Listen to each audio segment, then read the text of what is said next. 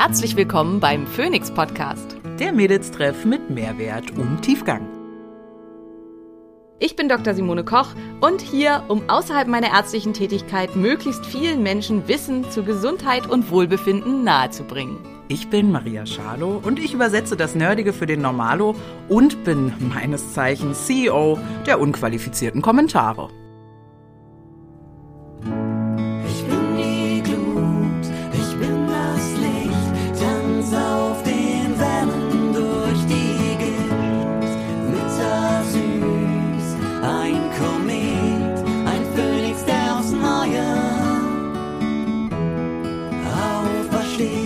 Dieser Podcast dient der reinen Wissensvermittlung. Es werden Angebote gemacht, wie du Dinge umsetzen kannst, um dein Leben zu etwas mehr Energie zu führen. Es wird jedoch kein Behandlungsverhältnis geschlossen. Hallo ihr Lieben, da sind wir wieder und zwar wieder aus ganz verschiedenen Lokalitäten. Mittlerweile bin ich wieder in Berlin, nicht mehr im Kloster. Maria ist aber nicht mehr in Berlin und kann deswegen hier nicht an meiner Seite sitzen, sondern Maria genießt jetzt die Sonne auf Mallorca. Maria, was treibt dich Mhm. nach Mallorca? Du, na, äh, ich habe schon so gescherzt heute, weil ich hier die Treppen hoch bin und äh, dachte so, ja, und macht schon mal den Grill an. Ach nee, warte kurz. Gib mir ein Bier. Ach nee, warte kurz. Äh, wir fasten ja hier äh, lang zusammen.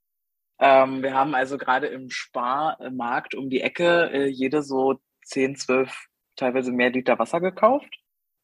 Und ähm, ja, fasten hier zusammen. Ich habe dann ganz spontan heute im Flieger beschlossen, ähm, ja, weil ich motiviere, ich bin ja leider motivierbar. Ich bin ja, mich kannst du ja triezen, ne, mit so Wettkampfmodi und so. Und dann hieß es so, ja, man könnte ja, eigentlich wäre es ja toll, wenn man die ganze Woche durchzieht. Naja, jetzt habe ich mir meinen Fastentimer auf äh, sechs Tage gestellt und ähm, guck mal, ob ich das hinkriege. Ja, ich habe nur Magnesium bei, wir haben gerade noch Salz gekauft. Äh, aber ich glaube, ich muss ja auch nichts dazu nehmen, weil meine Blutwerte sind ja top. ne, Genau, Frau Respekt? Respekt, ja. Ja, also ich habe tatsächlich, ich hatte heute eine ähm, ja, Hospitantin quasi hier, eine der hoffentlich äh, zukünftigen neuen Ärzte bei uns in der Praxis und habe tatsächlich deinen Fall als auch ein, als einen Fall vorgestellt und ihr gezeigt, was man erreichen kann, bei, wenn man einen absoluten complianten Patienten hat. Das heißt, einen Patienten, der wirklich das macht, was man ihm sagt. Und ähm, weil es einfach krass beeindruckt ist und sie war auch sehr beeindruckt. Ähm, ja, also wir hatten Mhm. ja schon in der letzten Folge gesagt, Marias letztes Insulin jetzt bei 3,2, also unter 4, absolutes Optimum, was man er erreichen kann. Mega, mega gut. Und auch alle Hormonwerte im Normbereich, also mittlerweile sind alle Werte fertig. Ähm, es sind sämtliche Werte im Normbereich, also auch der Eisenwert ist schön, alles, die B-Vitamine sind alles schön, alles, was halt mal irgendwie schlecht war, ist mittlerweile einfach ähm, total gut, wo man einfach sehen kann, dass du dich an alles hältst, an alles, was man dir gesagt hat, was du nehmen sollst und tun sollst. Und halt vor allen Dingen auch das mit den Hormonen ist halt echt der Hammer. Also wenn man bedenkt, wie krass erhöht halt auch die Hydrotestosteron am Anfang bei dir war und äh, das halt auch auf dieses, was immer gesagt wird, dass äh, PCOS quasi in Anführungsstrichen nicht heilbar sei und dass man da ähm, nicht mit vorankommen würde und das nicht hinkriegt, das äh, ist halt das äh, ja krasse Beispiel dafür, dass das halt nicht stimmt. Also dass man eben wirklich da schon was äh, erreichen kann. Ein paar Sachen sind immer noch, wo wir dran arbeiten müssen. Also zum Beispiel Selen ist immer noch im Minusbereich. Ich, ich schwöre, ich nehme diese hohe Dosis jeden Tag. Ja, ich weiß, also das verbrauchst du an irgendeiner Stelle, das können wir halt dann noch, aber dafür machen ja wir ja immer diese Tests, um zu gucken, wo kannst da halt noch haken. Ähm, ja, Omega-3-Fettsäuren hatten wir halt auch schon drüber gesprochen, ist halt immer auch was, was man noch deutlich nach oben bringen kann. Da wäre zum Beispiel jetzt halt mein Vorschlag, dass man das vielleicht mal, weil du ja eh ab und zu auch hier bist bei Julian, dass man das einfach IV gibt um dich da halt noch Mhm. zusätzlich ein bisschen zu pushen. Und das ist dann halt so Feintuning. Aber also vor allen Dingen von hormoneller Seite einfach, ähm, was, ja, was mich auch total begeistert und was ich halt auch super schön finde, von halt einem DAT von 471, was halt für eine Frau viel, viel, viel zu hoch ist, jetzt aktuell auf 98 was halt äh, top ist und völlig in Ordnung und ideal. Und also von den Hormonen mehr kann man halt nichts mehr sehen, irgendwie in Richtung PCOS oder irgendwas. Ist ein ganz normales Hormonprofil von einer Frau, die einen ganz normalen Eisprung hatte und ein ganz normales ähm, Mhm, genau. alles Genau super, so ist es. gut. Geil. Ja. Mega, mega. Ja, äh, danke, Frau Doktor. Ne? Also ich, äh, ich, ich weiß, du sagst dann immer, du hast das gemacht. Aber ähm, das war ja schon Teamwork auch. Ne? Hätte ja nicht gewusst, was ich da blind befolgen soll, wenn äh, mir keiner sagt, was ich da blind befolgen soll. Ich sage ja immer, ich bin scharf. Äh, da, da kommt es dem auch zugute, dass ich ja einfach nichts weiß. also, und Ja. es auch gar nicht wissen will, eigentlich so deep. Insofern, ja, sehr, sehr geil. Aber ähm, heute ist das Thema ja nichtsdestotrotz, äh, dass wir wieder ganz unterschiedlich auf äh, Welten sitzen. Auch wieder ganz unterschiedlich zu dem, wie unser Einstieg ist. Das hatten wir doch kürzlich erst, dass wir einen total geilen Einstieg hatten und dann aber ein ganz anderes Thema genommen. Nichtsdestotrotz, also ich würde gerne nach der Folge heute, da weiß ich aber nicht, ob das hinkommt, äh, würde ich auch gerne durch den Wald laufen können und mir Sachen pflücken, damit die Mückenstiche nicht mehr jucken, Simone. Ist das die Folge, die wir heute machen? Oder was Ähm, äh, ist Nicht so richtig. Also wir gemeint? reden mehr über die Stoffe, die so drin sind in den Pflanzen, weil man muss halt auch ganz ehrlich sagen, in einem Podcast vermitteln, welche Pflanzen man pflücken kann oder nicht, ist halt unmöglich, weil ähm, Mhm. äh, Kräuterheilkunde ist tatsächlich halt was, äh, was man anfassen muss und betrachten muss, mit allen Sinnen wahrnehmen muss, um die Pflanze wirklich für sich zu erlernen. Und ich habe jetzt in der Woche auch tatsächlich für mich gelernt, es scheint auch in gewisser Weise eine Art ja, wie sage ich das, Talent zu sein. Also ich äh, ka- kann tatsächlich halt Pflanzen irgendwie super gut wahrnehmen. Also ich habe da einen totalen Draht zu, wenn man mir eine Pflanze einmal gezeigt und erklärt hat, dann kann ich die ziemlich fehlerfrei problemlos wiedererkennen. Und wir hatten echt Leute bei, die wirklich noch nach einer Woche auch wieder zu, gefragt haben, ist das Braunelle? Und zum 20. Mal den Rotklee hochgehalten haben, wo ich halt gedacht habe, boah, das darf doch nicht wahr sein. Aber ja, okay. ähm, es scheint für manche Menschen deutlich schwieriger zu sein als für andere. Und ähm, aber also worüber ich halt reden möchte, ist halt ähm, ja, welche Stoffe sind in wa- was macht das so speziell, was in Pflanzen so drin sind? Warum sollte man so viele unterschiedliche, vor allen Dingen auch farbig unterschiedliche Gemüse und Pflanzenarten und Gemüsearten und so weiter essen? Und was hat das eben zu tun mit sogenannten sekundären Pflanzenstoffen? Und ja, wir reden dann noch über ein paar Stoffgruppen im Speziellen, die halt besonders nützlich sind, wobei man das gar nicht so richtig sagen kann. Also vielleicht machen wir halt mal wieder Folgen dazu. Ich habe mir jetzt halt zwei rausgepickt, über die wir speziell reden wollen, aber im Prinzip sind die alle, also sind ganz viele dabei, die super spannend sind. Und es war für mich jetzt auch wieder während dieser Woche ja, ich habe dann halt natürlich wie immer, wenn ich dann in so einem Thema drin bin, halt einfach auch selber Recherche betrieben. Hab äh, die ähm, Leiterin hat natürlich auch tolle Bücher dabei, ähm, wo einige dabei waren, die halt sehr wissenschaftlich waren und eins war dabei, das wird nicht mehr aufgelegt, weil es anscheinend halt zu nerdy war und die Leute es nicht gekauft haben. Und deswegen wusste ich irgendwie, wenn ich dieses Buch lesen will, muss ich das innerhalb dieser Woche lesen, was ich dann halt natürlich auch gemacht habe. Und wo dann halt so Sachen drin waren, dass zum Beispiel der Schlangenknöterich, also das ist eine Pflanze, die tatsächlich auch auf den ähm, deutschen Wiesen wächst, ähm, eine ganz starke Mastzellstabilisierung erreichen kann und ähm, eine Erniedrigung von Interleukin 8, was ein Entzündungsstoff ist, der bei Menschen mit chronischen Entzündungen und bei vor allem Men- Menschen mit Autoimmunerkrankungen halt oft ganz stark erhöht ist.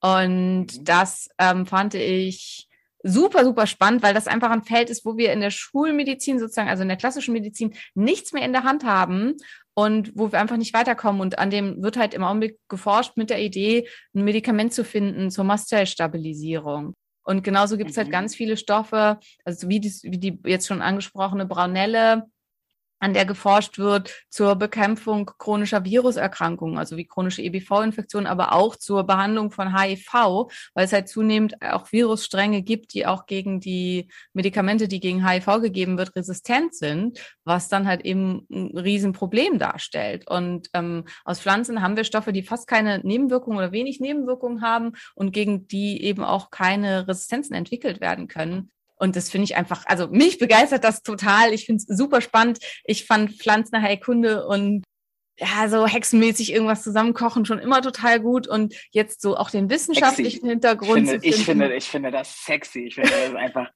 das ist für mich so, die Welt könnte untergehen und du würdest mich immer noch heilen können, selbst wenn keine Medikamente mehr hergestellt werden können. So, ich fühle mich einfach super wohl und aufgehoben und so. Ich finde es mega, mega, mega hot. Ähm, aber es ist auch krass, wenn ich, also wenn ich es richtig verstanden habe, gerade gibt es Pflanzenstoffe, die im Verdacht stehen oder gerade getestet werden, HIV zu heilen. zu heilen nicht, aber ähm, den Virus, also die Viruslast so weit runterzudrücken, dass man eben symptomfrei ist. weil die ähm, Virostatika, die wir im Augenblick gegen HIV verwenden, äh, die ja dazu geführt haben, dass halt ähm, die Erkrankung keine große Rolle mehr spielt aktuell, also nach der schweren HIV-Epidemie der 70er, 80er, wo ja wirklich ja, vor allen Dingen in den USA die Leute in Massen gestorben sind, sind wir jetzt aktuell ja auf einem Stand, wo man daran einfach nicht mehr sterben muss und halt auch ähm, die Übertragungsrate mhm. extrem zurückgegangen ist durch die Virostatika. Und es gibt aber zunehmend ähm, resistente Virusstränge, also die nicht mehr so gut auf die Virostatika reagieren. Und deswegen ähm, hat sich die Wissenschaft eben zunehmend ähm, der Pflanzenheilkunde zugewandt, um neue Stoffe zu finden. Und ja, also die können dann halt eben, also es nicht heilen im Sinne von, dass sie ein Virus komplett zerstören, aber eben schon so weit runterdrücken, dass man symptomfrei ist und auch nicht mehr ansteckend. Und das finde ich einfach ja super spannend. Und das, was du sagst, ist tatsächlich auch so ein Punkt, dass ich halt immer denke, ja, wenn irgendwie was sein könnte, ich weiß, was, was man essen darf. Und ich weiß halt auch, was gegen was hilft. Und das fühlt sich auch total gut an. Und ähm, es gibt ja so diese Spiele, so wie äh, hier ist Therapy, wo man immer so Fragen beantworten muss. Und auf die Frage, wen würdest du halt wählen für die Apokalypse, werde ich halt auch gerne gewählt. genau aus dem Grund. ja, absolut. Absolut, da wäre ich auch mit dabei. Aber so grundsätzlich, ich meine, jetzt sind wir irgendwie schon wieder richtig deep drin im Thema, liebe ich ja auch. Ähm, aber vielleicht mal ganz vorne so für die Marias, die hier zuhören und deren FreundInnen. Äh, sekundäre Pflanzenstoffe, Simone. Was ist das genau? Warum heißt das so? Warum sind die sekundär? Was ist das Primäre daran? Genau. Hilf uns doch mal kurz. Also das, da muss man halt dann jetzt sortieren, was sind denn Primäre, wie du schon gesagt hast, was, wenn es Sekundäre gibt, gibt es halt auch Primäre. Was sind primäre Pflanzenstoffe? Was sind sekundäre Pflanzenstoffe? Gibt es vielleicht noch andere? Und tatsächlich äh, gibt es auch noch andere. Es gibt auch noch tertiäre Pflanzenstoffe. Und sekundäre Pflanzenstoffe sind eher, Quatsch, primäre Pflanzenstoffe ist eben das, was man aus Ernährungsgründen drin hat äh, in der Pflanze, sowas wie Eiweiße, Kohlenhydrate, Fette und so weiter, die eben Energie bereitstellen und eine bestimmte Struktur bereitstellen. Und dann gibt's eben die sekundären, äh, dann gibt's sonstige Nährstoffe, Mikronährstoffe, die damit drin sind. Ähm, und dann gibt's die sekundären Pflanzenstoffe, die keinerlei ähm, Nährwert haben, also die keine Mikronährstoffe sind und keine Eiweiße, Kohlenhydrate, Fette und so weiter, aber eben starke pharmazeutische Wirkungen im Körper entfalten können und dementsprechend gesundheitlich extrem von Nutzen oder auch von Unnutzen sein können, weil also es gibt auch einige dieser sekundären Pflanzenstoffe, die ungesund bis tödlich sind das ist also, das ist erstmal ist der Begriff sekundäre Pflanzenstoffe völlig wertfrei, sondern sagt nur aus, dass es Stoffe sind, die eben keine Mikronährstoffe und keine Makronährstoffe sind, aber trotzdem starke Wirkungen in der Person entfalten können, die sie entweder konsumiert oder mit der Haut berührt oder sonst wie irgendwie damit in Kontakt kommt. Mhm. Warum haben Pflanzen angefangen, diese Stoffe zu entwickeln? Also was gibt es da Ergebnisse zu, warum ja. das so ist? Also Pflanzen können ja, Pflanzen sind ja stationär. Also im Gegensatz zu uns können sie halt weder weglaufen, noch können sie losziehen, um sich den passenden Partner zu suchen, noch sonst irgendwas. Und deswegen mussten sie halt andere Maßnahmen entwickeln, um diese Sachen möglich zu machen. Also um zu kommunizieren, um sich fortzupflanzen und auch um sich zu verteidigen. Ähm, Wenn es um Verteidigung geht, geht es halt hier um verschiedene Punkte. Also zum einen, um sich gegen ähm, Fressfeinde zu verteidigen, aber auch um sich gegen ihre Umwelt zu verteidigen, wie zum Beispiel gegen Sonnenlicht, also UV-Licht, starke Lichteinflüsse oder auch gegen harte Bedingungen, gegen eine Giftstoffbelastung der Umwelt und so weiter.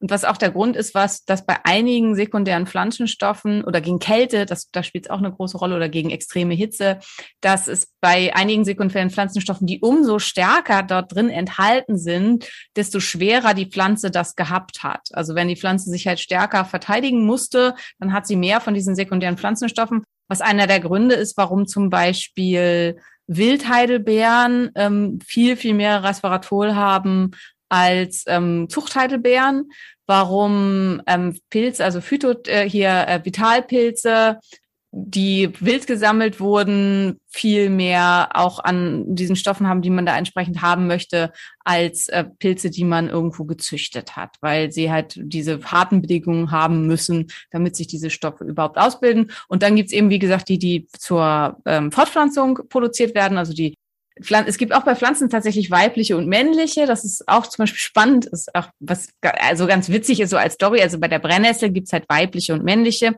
ähm, kann, wenn ihr morgen mal spazieren geht, Brennnesseln wachsen ja überall, guckt euch mal die verschiedenen Brennnesselpflanzen an und dann werdet ihr sehen, im Augenblick hängen da so ähm, Triebe quasi dran, also so Samenstränge quasi, Samentriebe. Und dann gibt's halt einmal die, die stehen nach oben und dann gibt's die, die hängen nach unten. Das ist jetzt tatsächlich nicht generell so, aber oft ist es so. Und das ist halt ganz witzig. Und die, die nach oben stehen, sind halt die männlichen und die, die nach unten hängen, sind die weiblichen. Und das finde ich halt da ganz witzig. Ähm, man muss gucken, also bei den männlichen sind es halt so kleine Samenbläschen, die dann aufplatzen und wo dann quasi mit tatsächlich mit ähm, ganz, ganz großer Geschwindigkeit dieses das raus ja quasi ejakuliert wird und dann in die Luft geht und dann halt die in der Nähe stehenden weiblichen befruchten soll. Also das kann alles die Brennnessel.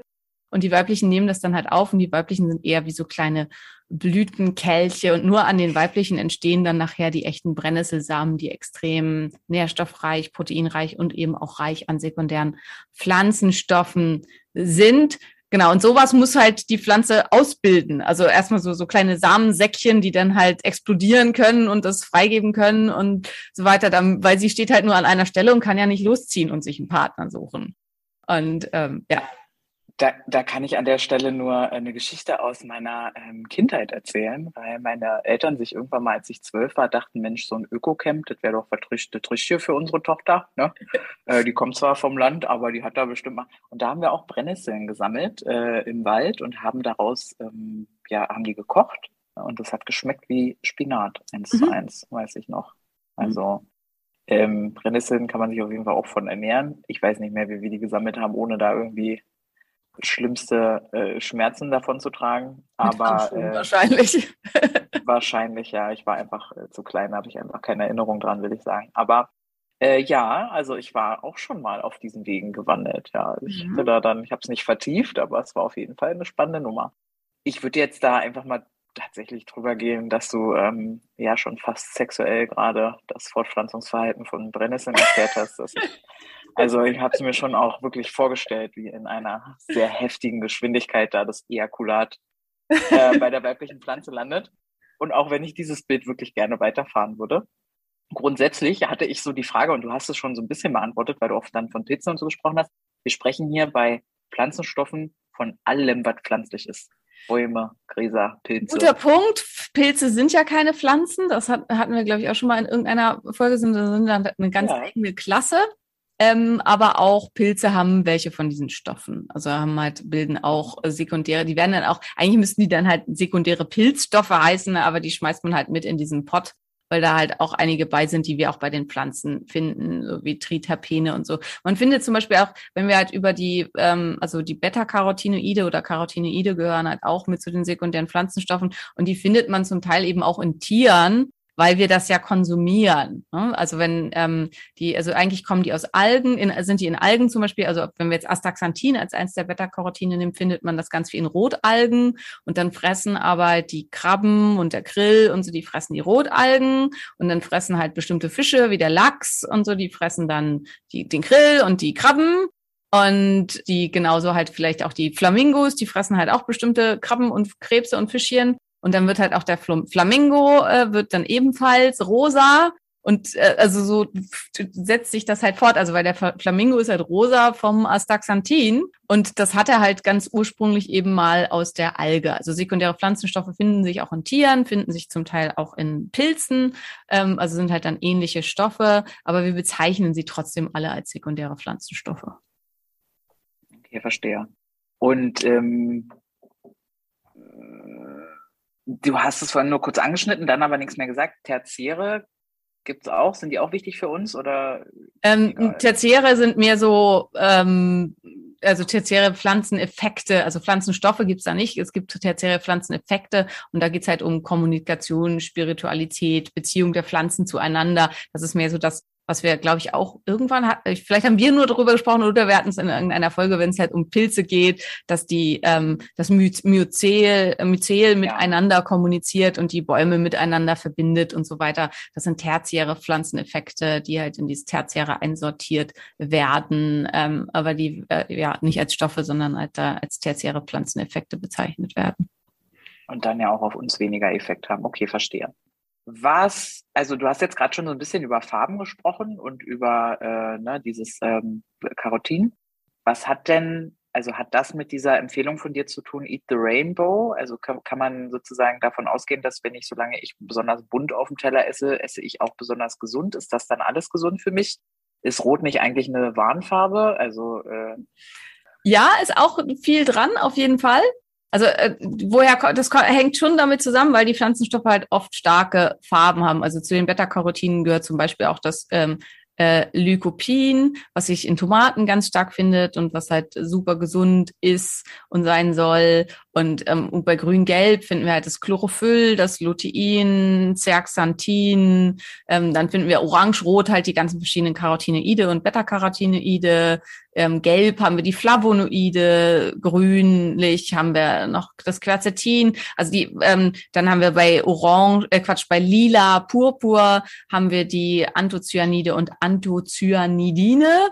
Also das sind halt alles verschiedene Pflanzenstoffe. Und ah, ja, ähm, aber das ist halt der Grund, warum das, äh, warum man dazu rät, zu diesem Eat the Rainbow, weil wenn ich halt ganz viele, also ähm, sekundäre Pflanzenstoffe machen bunt. Und das hat unter anderem damit zu tun, dass die Pflanze sich damit gegen, äh, also auch damit, dass sie halt zur, zur Verteidigung, wie du schon gesagt hast, also Warnstoff, also Rot als Rotfarbe, oder halt auch um ähm, sich fortzupflanzen, also dass sie damit ähm, Bienen anlockt und andere Bestäuber.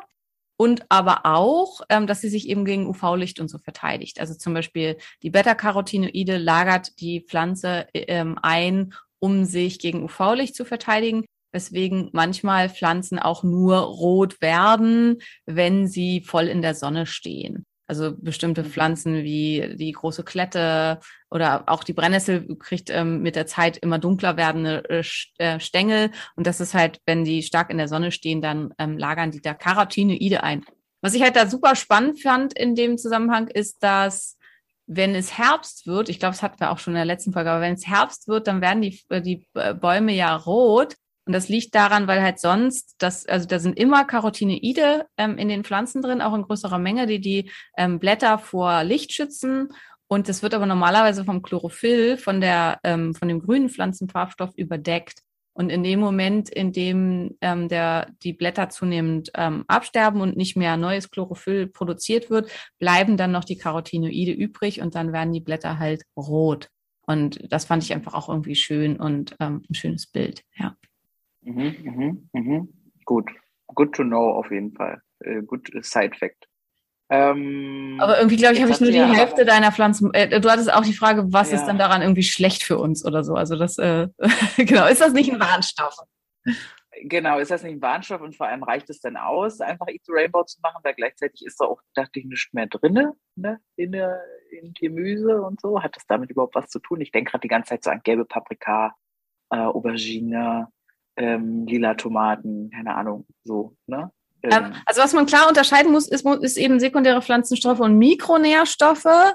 Also weil mit diesem, da ist nichts mehr drin, da geht's halt vor allen Dingen um Mikronährstoffe und da ist halt oft dann wirklich nichts mehr drin. stimmt, ähm, stimmt, stimmt, das hast du erklärt. Ja, Ähm, ja. Aber auch bei den sekundären Pflanzenstoffen ist es, wie gesagt, so, das sieht man dann aber auch, also wenn ich halt Pflanzen wirklich in einer etwas robusteren äh, äh, Umgebung ziehe, dann werden die halt auch äh, röter und stärker, also deswegen, und haben dann auch einen stärkeren Geschmack. Also deswegen schmeckt halt bestimmter Wein von bestimmten sehr stark der Witterungsbedingungen ausgesetzten Hängen besser und ähm, hat halt auch viel mehr von diesen Stoffen, weil die, die, die Weinreben ähm, härter ums Überleben kämpfen müssen. Und zum Thema, ist das gesund? Also viele dieser Stoffe sind im Übermaß für uns tatsächlich schädlich. Und da sind wir halt dann wieder bei der Hormesis, dass sie halt in kleinen Mengen unseren Körper zu Anpassungsprozessen anregen, die dann dazu führen, dass er sozusagen besser wird. Also so wie, ähnlich wie beim Sport. Ne? Sport ist halt auch immer erstmal eigentlich eine Verletzung und ein Angriff auf den Körper, die aber ihn zu Anpassungsprozessen anregen, ähm, die dazu führen, dass er am Ende besser darstellt als vorher. Und so ist es auch bei den sekundären Pflanzenstoffen, eigentlich bei allen. Und viele sekundäre Pflanzenstoffe führen eben im Übermaß auch zu Übelkeit, zu Beschwerden. Und manche davon, also vor allen Dingen aus der Gruppe der Alkaloide, die auch zu den sekundären Pflanzenstoffen gehören, können sogar auch tödlich sein. Und auch mit zu den sekundären Pflanzenstoffen, die die Pflanze eben dafür schützen soll, verdaut zu werden und für Stoffe schützen soll, äh, dass ihr Fressfeind sie, ähm, also die, die Fressfeinde vernichten soll und so, sind die Lektine, über die ich ja mit meinem Buch Autoimmunhilfe ein ganzes Buch geschrieben habe, die für uns halt eher schädlich sind, also die nicht gut für uns sind. Und das finde ich halt auch ganz, ganz mhm. wichtig. Nicht alle sekundären Pflanzenstoffe sind gut. Und ähm, es ist auch nicht je mehr, je besser, sondern äh, hier kommt halt wirklich auf das richtige ja, Menge-Wirkungsverhältnis an. Also zum Beispiel die Phytinsäuren sind halt Stoffe, die auch in Pflanzen äh, vorkommen, die äh, der Pflanze dabei helfen soll, ähm, dass sie verdaut wird und ähm, die aber ganz stark äh, Sachen binden können wie Calcium, Magnesium, Zink, Eisen und die die Aufnahme unterbinden, weil die daran binden. Und wer ganz viel Phytinsäuren zu sich nimmt, kann halt dann Mangel an diesen ganzen Nährstoffen entwickeln. Gleichzeitig schützen sie, aber sind sie antioxidativ und schützen vor Darmkrebs und können ähm, das Immunsystem auf eine sehr positive Art und Weise stärken, erniedrigen den Blutzucker und erniedrigen die Blutfette. Das heißt, sie haben gute und positive Wirkungen. Aber wenn man halt sie pausenlos und in riesigen Massen konsumiert, dann kann man halt Mikronährstoffmängel entwickeln. Und sowas ist immer total wichtig, weil am Anfang zum Beispiel in der Paläozäne war dann ganz viel, ja, man muss Phytinsäuren meiden und man darf nicht zu viel Phytinsäuren essen und so weiter. Und ja, das ist so ein bisschen halt wieder so dieses Buddha-Prinzip. Der goldene Weg liegt in der Mitte. Der Mensch wünscht sich immer, was einzuteilen in Schwarz und Weiß und Gut und Böse. Und bei den meisten Sachen liegt die Wahrheit irgendwo in der Mitte. Und sie sind halt nicht wirklich böse und schlecht und aber auch nicht immer hundertprozentig gut. Ja. Mhm. Jetzt hast du gerade Lektine angesprochen als Stoffe, die irgendwie nicht so gut sind. Also welche Gruppen sekundärer Pflanzenstoffe gibt es denn überhaupt und was davon ist gut und schlecht. Also was mir gerade so ein bisschen äh, aufgrund meines Verständnisproblems äh, äh, fehlt, ist sozusagen, dass äh, Lektine, Lektine sind Doppelpunkt drin enthalten in so dit und dit und dit und so. Ne, das ist so ein bisschen ähm, ja, also die großen Übergruppen sind die Terpene, die Polyphenole, die Glykoside, die Alkaloide und dann die sonstigen. Und zu den sonstigen gehören die Lektine, die Sulfide, die Phytinsäuren und die Protease-Inhibitoren. Von den sonstigen muss man sagen, dass eigentlich nichts Gutes dabei. Also die sind halt alle, dass sie uns nicht wirklich gut tun, also dass sie halt die Nährstoffaufnahme unterbinden, dass sie den Darm reizen können ähm, und hier äh, zu ähm, ja, Entzündungen und Problemen im Darm führen können. Vor allen Dingen im Übermaß. Wer völlig gesund ist, dem können, wie gesagt, halt Phytinsäuren auch ähm, positive Effekte bescheren. Ich selber mit meinem halt eh schon geschädigten Darm versuche, diese ganzen Sachen, so gut es geht, zu meiden und merke halt auch immer wieder, dass ich ähm, Nahrungsmittel, die sehr, sehr reich an diesen Sachen sind, nicht gut vertrage. Und du hattest halt vorhin schon den Brennnesselspinat genannt. Also das ist jetzt eine andere Gruppe, aber in Brennnesseln haben wir halt sehr viel Saponine und auch ähm, Brennnessel enthält auch sehr viel Histamin und Salicylat. Und ich vertrage zum Beispiel die Brennnessel nicht gut. Also ich kriege da allergische Reaktionen von, also so Kribbeln, Brennen im Mund und im Hals, die unabhängig davon sind, dass die Brennnessel Brennhaare hat, sondern die halt auch noch auftreten, wenn da eigentlich nichts mehr sein sollte. Und ich habe jetzt auch während der Kräuterwoche gemerkt, weil ich, ich habe es zweimal probiert. Also einen Tag gab's Brennnesselsuppe, die ich dann auch gegessen habe und einen Tag gab's Brennnesselkuchen und ich hatte beide Male wirklich eine ganz schlimme Nacht, Blähung des Todes, extreme Darmprobleme, dann auch Durchfall am nächsten Tag und so. Also ich Brennnessel ist einfach leider, muss man sagen, weil sie ist eine tolle Pflanze, die ganz viel tolle Wirkung auch hat, ist mein Freund nicht. Und das ist halt auch ganz, ganz wichtig. Man muss bei diesen Sachen halt auch rausfinden, was ist das, was für mir gut tut und was für mich gut funktioniert und in welcher Menge funktioniert das für mich und so, wenn man direkt Pflanzen konsumiert. Es gibt halt bestimmte Sachen, die sind wirklich für fast jeden gut, aber ja, und, und in manchen Gruppen, also die Gruppe der Polyphenole zum Beispiel, da finden wir halt super viele total gesunde, super hilfreiche Sachen, die Immunsystem und Körper extrem stärken. Bei den Carotinoiden finden wir eine ganze ja, Reihe. Ah, ah, ah, ah. oh, sorry. Polyphenole, Doppelpunkt, sind zum Beispiel äh, also Polyphenole ähm, sind in erster Linie das, was so schön bunt ist, also was halt so, so ganz, ganz bunte Farben in Sachen macht. Da findet man ganz, ganz viel die ähm, Polyphenole. Ähm, also dazu gehören halt auch die Flavonoide und Isoflavonoide. Ähm, zu den Polyphenolen gehören Sachen, die halt so, das so ganz doll ähm, farbig machen. Also finden sie in Randschichten von Gemüsen, also zum Beispiel in Himbeeren, Erdbeeren, Brombeeren. Also das sind die dann die Anthocyanidine, also die das halt so schön bunter machen. Dann finden wir halt Kaffeesäuren, die übrigens Ferulasäure, Ferulasäure war ja ganz viel im Gespräch jetzt bei Covid, weil es ähm, Verklumpung des Blutes unterbindet. Das gehört mit zu den Polyphenolen und findet sich halt in, äh, nicht nur in Kaffee, sondern auch in ganz vielen anderen Sachen. Zimtsäuren finden sich hier. Ähm, also unter anderem auch im Zimt, aber halt auch in ganz vielen anderen Sachen. Dann gehört dazu ähm, Quercetin, was wir in Zitrusfrüchten mit drin haben und in ganz vielen Kräutern, Ruetin, auch in der ähm, Schale von Zitrusfrüchten ähm, und in vielen, vielen Kräutern. Wie gesagt, die Anthocyane, ähm, die wir halt in äh, der Schale von roten ähm, Himbeeren, Brombeeren, Erdbeeren finden, weswegen das halt auch immer Sachen sind, die ich ganz viele empfehle, ähm, in Zwiebeln, das in Grünkohl, den ganzen Kram. Flavone haben wir ganz viel in Doldengewächsen. Dazu gehören halt Sellerie, Pastinake, Möhre, sowas alles. Ja, und eben die Kaffeesäure, die unter anderem auch im Kaffee ist, was halt einer der Gründe, also am meisten im Kaffee zu finden ist und die einer der Gründe ist, warum Kaffee selber tatsächlich super gesund ist, unabhängig, also vom Koffein. Und weswegen ich halt auch weiterhin begeisterte Kaffeetrinkerin bin, aber eben dann entkoffeinierten Kaffee. Mhm, I see. Okay. Ach, da weiß ich, da muss ich mich direkt dran erinnern, wie du mir schon vor ganz langer Zeit aufgegeben hast, ob ich es schaffen würde, zwei Teelöffel Zimt am Tag zu mir zu nehmen. und, äh, uh, und, und. Ich Zimt, ja, Zimt ohne Eis essen, ist lustig. ja. Und ich dann bei meiner äh, Mama zu Besuch war, ich glaube, war das Mutti, und dann habe ich mir diese zwei äh, Teelöffel ins Porridge geschmissen, glaube ich. Und dann hieß es, da sind schon Menschen von gestorben irgendwie von zu viel Zimt oder so. Ja. Ich weiß gar nicht. Da geht es um Kumarine, was deine Mutter da meinte. Auch das sind sekundäre Pflanzenstoffe. Kumarine können tatsächlich im Übermaß, also können einmal zu ähm, Blutgerinnungsstörungen führen und sind leberschädigend. Also wenn man über einen langen Zeitraum jeden Tag Kumarine in größeren Mengen und zwar mehr als fünf Milligramm am Tag konsumiert, dann kann das halt tatsächlich Leberstörungen verursachen. Ähm, da ist beim Zimt ganz wichtig zu unterscheiden und das habe ich dir halt ja auch aufgetragen. Das steht auch mit in deinem Pass. Ceylon. Ceylon, Zimt, genau. Ceylon Zimt genau. enthält, enthält keine Kumarine, sondern nur die positiven Stoffe für die Blutzuckerregulation, weswegen du das halt essen sollst. Also man Mama kann sich beruhigen. Ähm, aber insgesamt muss man halt auch gucken. Also jeden Tag zwei Teelöffel Zimt von einem nicht Ceylon-Zimt, also von einem kumarinhaltigen Zimt, würde ich tatsächlich auch nicht empfehlen. Das ist zu viel. Das ist wirklich zu viel. Das kann dann halt auch tatsächlich die Leber schädigen. Aber ab und zu mal Kumarine können halt auch wieder gut sein und sie haben einfach auch einen fantastischen Geschmack. Also Kumarine ist zum Beispiel das, was im Waldmeister so duftet und schmeckt. Das sind Kumarine.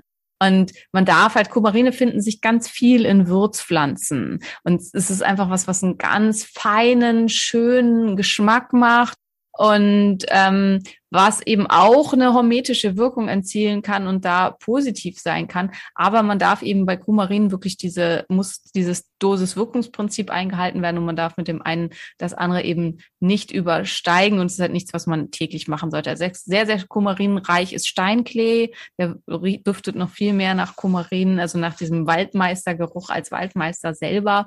Und da kann man halt ganz tolle Sirups mitmachen und so aber man darf es halt einfach nicht übertreiben. Also das ist da das, was da wichtig ist. Ja. Okay, krass, good learning. Ähm, da hätte ich fast direkt Bock, ob wir da noch mal so ein, ob, fällt dir da noch was ein? Also bei Zimt, Zimt ist gut, wenn du nicht den nimmst. Gibt es auch noch andere Stoffe, wo man aufpassen muss? Ja, es gibt halt, also wie gesagt, alles sollte man halt nicht im Übermaß nehmen. Insgesamt würde ich immer empfehlen, bei sekundären Pflanzenstoffen durchzuwechseln. Also, dass man halt sagt, okay, also so wie ich im Augenblick zum Beispiel nehme ich ja immer Astaxanthin in meinem Kakao. Das ist meine Sommerversion und ich nehme im Augenblick Transresveratrol als ähm, äh, und dann habe ich halt immer ja mit meinen Pilzen und halt auch meine, meine Heilpilze, also meine Vitalpilze wechsle ich ja immer durch. Also mal nehme ich halt Reishi und Teretium, dann nehme ich halt Chaga und Mandelpilz und so weiter. Also ich wechsle das halt mit den Extrakten von Smains immer durch. Und so würde ich das halt auch jedem empfehlen. Also ich, äh, optimalerweise finde ich, macht man das halt, indem man sich dann immer Packungen von irgendwas kauft. Im Augenblick nehme ich zum Beispiel zur Nacht ähm, immer zwei Kapseln felsenfest. Da sind, ist dann halt ähm, Johanniskraut drin und Passionsblume und Baldrian. Ähm, und dann hat man halt die entsprechenden sekundären Pflanzenstoffe aus diesen Pflanzen. Und wenn die Packung alle ist, dann wechsle ich wieder zu Ruhepol und da habe ich dann eben Ashwagandha, also die Schlafbeere drin und Rhodiola, die halt andere sekundäre Pflanzenstoffe haben.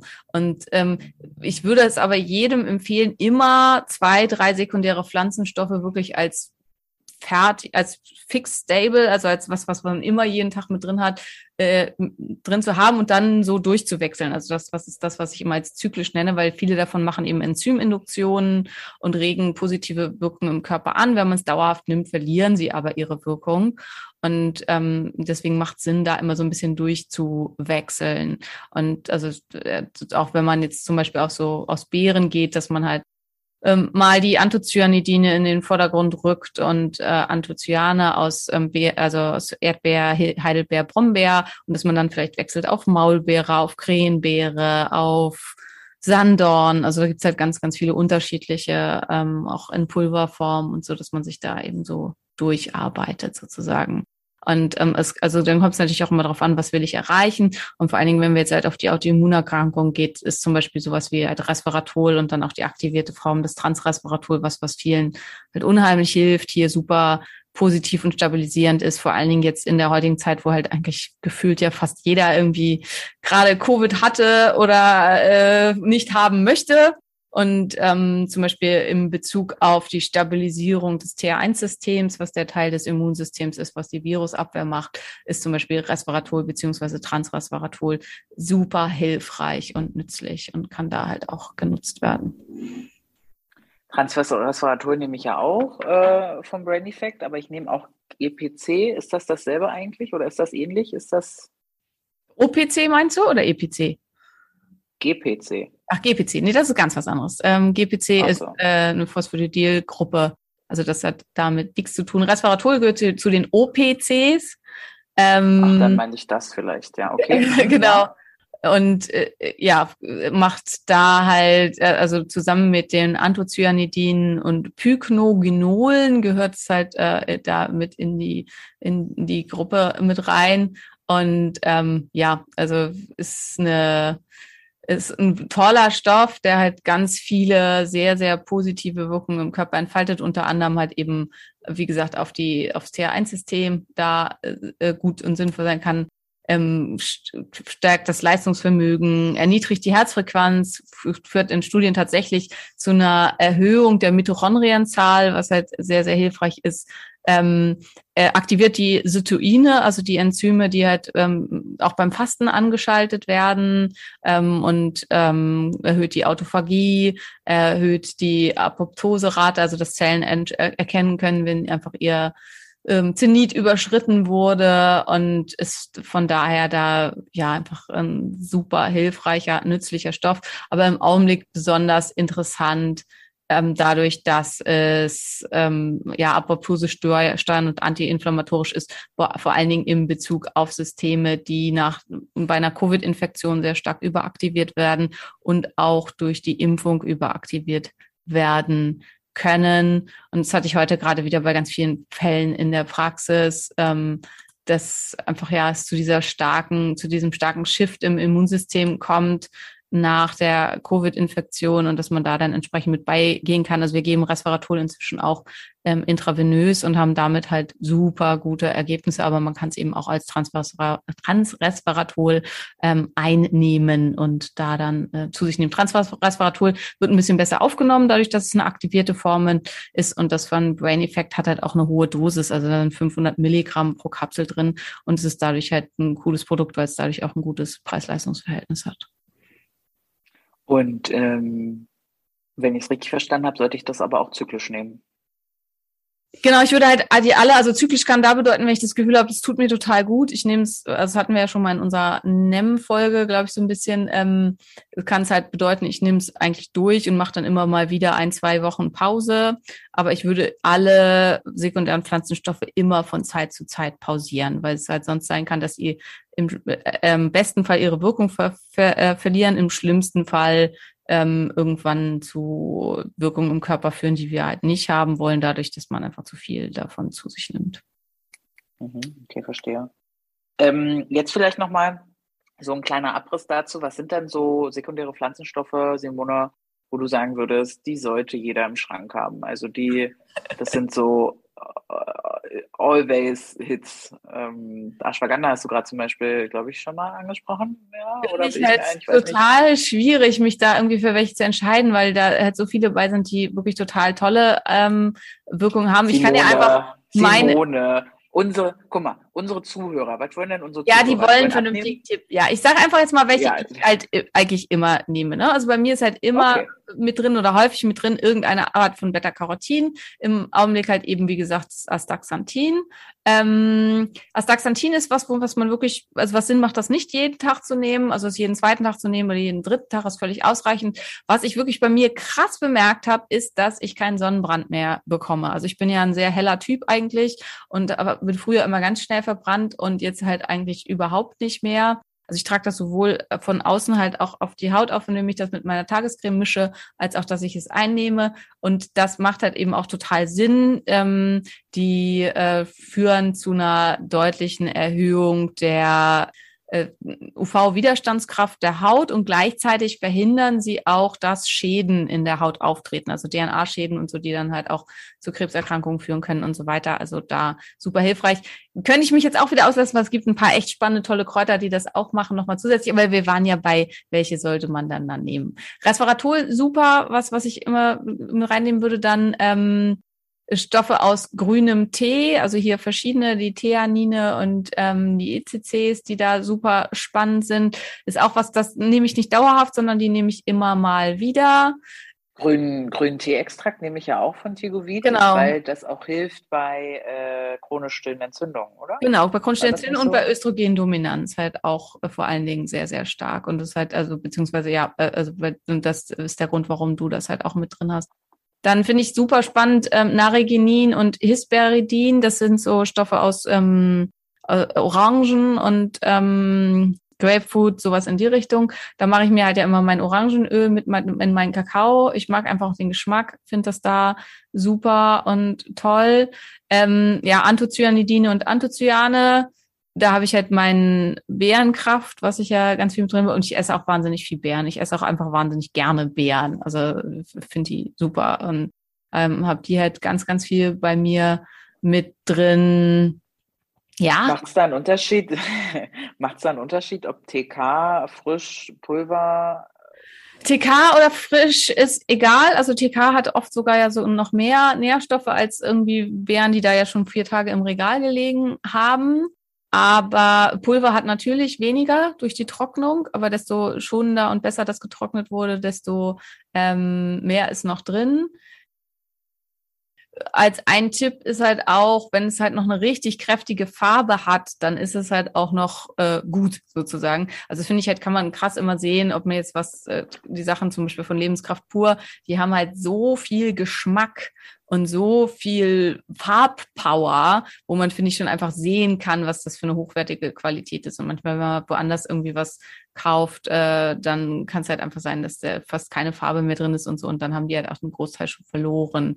Ähm, insgesamt sollte man sowas, auch wenn man selber sammelt und so, schnell verbrauchen und ähm, dann ja mit abnehmen. Und dann habe ich halt, wie gesagt, zur Nacht im Augenblick halt das Felsenfest mit den ähm, Stoffen aus dem Baldrian, Johanniskraut und Passionsblume. Ähm, das ist aber was, was ich tatsächlich halt auch immer durchwechsle, weil viele Angst haben für Phytotoxizität, also zumindest in diesem, pra äh, Quatsch, nicht Phytophototoxizität von Johanniskraut. In diesem Präparat ist so wenig drin, dass ich von niemandem weiß, der phototoxische Effekte davon hatte. Und ich selber war halt auch viel in der Sonne, jetzt auch während der Kräuterwoche und so, obwohl ich das halt auch jeden Abend immer nehme und habe überhaupt keine phototoxischen Effekte in irgendeiner Weise gehabt. Hm, davon hast du schon mal erzählt. Okay. Ja, klingt ja jetzt nicht übermäßig viel. Nee, ähm, genau. Und wichtig finde ich halt immer, dass man das so ein bisschen, also wichtig ist, dass man es durchwechselt und dass man natürlich auch versucht, in seiner Ernährung krass mit drin zu haben. Ne? Also das sind jetzt halt die Sachen, die ich extra zuführe. Gleichzeitig esse ich ja am Tag, ich würde sagen, mindestens ein Kilo Gemüse. Und ähm, da haben wir dann ja noch unglaublich viele andere sekundären Pflanzenstoffe mit drin. Und es macht halt auch tatsächlich zu, Sinn zu versuchen, auch in seiner Ernährung Wildkräuter mit zu implementieren, die zu sammeln oder zu kaufen und das halt so ein bisschen mit unterzubringen, weil man dadurch dann ja quasi auf eine ganz einfache, natürliche Art auch viele sekundäre Pflanzenstoffe mit drin hat. Wie essen Sie Ihr Gemüse, Dr. Koch?